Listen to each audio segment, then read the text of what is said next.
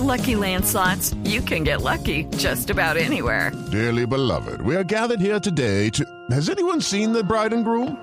Sorry, sorry, we're here. We were getting lucky in the limo and we lost track of time. No, Lucky Land Casino, with cash prizes that add up quicker than a guest registry. In that case, I pronounce you lucky. Play for free at LuckyLandSlots.com. Daily bonuses are waiting. No purchase necessary. Void where prohibited by law. 18 plus. Terms and conditions apply. See website for details. Voces y sonidos de Colombia y el mundo en Blue Radio y BlueRadio.com, porque la verdad es de todos.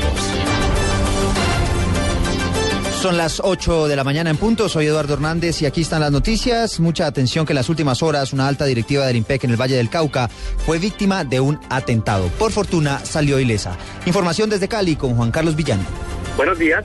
En zona rural del municipio de Jamundí, la camioneta en la que se movilizaba, al parecer, la directora de la cárcel de ese municipio de mujeres, eh, allí fue la camioneta atacada por desconocidos quienes instalaron, al parecer, un explosivo en la parte delantera del vehículo. Los ocupantes de esta camioneta alcanzaron a bajarse, el artefacto hizo explosión y la camioneta resultó incinerada. Las autoridades reportaron eh, que se adelantan ya los operativos para tratar de ubicar a estas personas quienes eh, atacaron a este vehículo muy cerca de la cárcel de mujeres de Jamundí, a unos dos kilómetros en su zona rural. En el Valle del Cauca, Juan Carlos Villani, Blue Radio. Gracias Juan Carlos, 8 de la mañana, un minuto. Hablamos ahora de las carreteras del país. Información de servicio para todos los viajeros que a esta hora se empiezan a movilizar hacia los diferentes destinos turísticos del país. Una de las vías más importantes de Colombia, sin lugar a dudas, la carretera de la línea que comunica al centro con el sur occidente del país. A esta hora nos vamos para la ciudad de Armenia para saber cómo está funcionando esta vía. Juan Pablo Díaz, buenos días. Según las autoridades de tránsito en el Quindío, a esta hora avanza sin novedad, en completa normalidad, la operación vehicular por el eje de la línea entre el Tolima y el Quindío. Importante información que deben conocer los oyentes de Blue Radio es que a partir de las 9 de la mañana y hasta las 8 de la noche habrá restricción total para camiones o tractocamiones con peso superior a 3.4 toneladas de carga. Esta medida para facilitar el ingreso al eje cafetero y hacia el suroccidente de Colombia hoy de por lo menos 12.000 vehículos, cifra estimada por las autoridades de los automotores que cruzarán hoy el mítico alto de la línea. Hay que señalar que en la línea los viajeros encontrarán al menos seis puestos de control de la Policía de Carreteras de los departamentos de Tolima y Quindío. Desde Armenia, Juan Pablo Díaz, Blue Radio.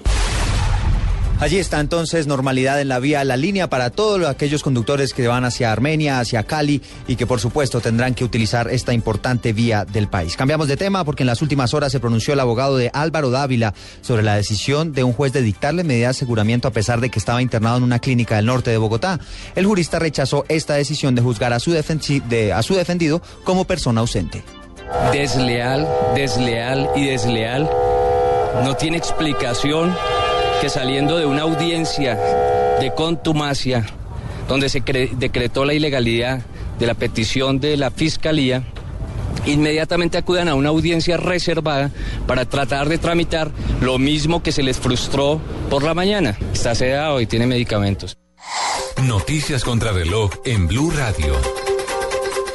8 de la mañana, tres minutos, el director de Tránsito y Transporte de la Policía Nacional, el general Francisco Patiño, aseguró en diálogo con Blue Radio que el 100% de las vías nacionales están habilitadas para que los viajeros se puedan desplazar hacia los diferentes destinos turísticos del país.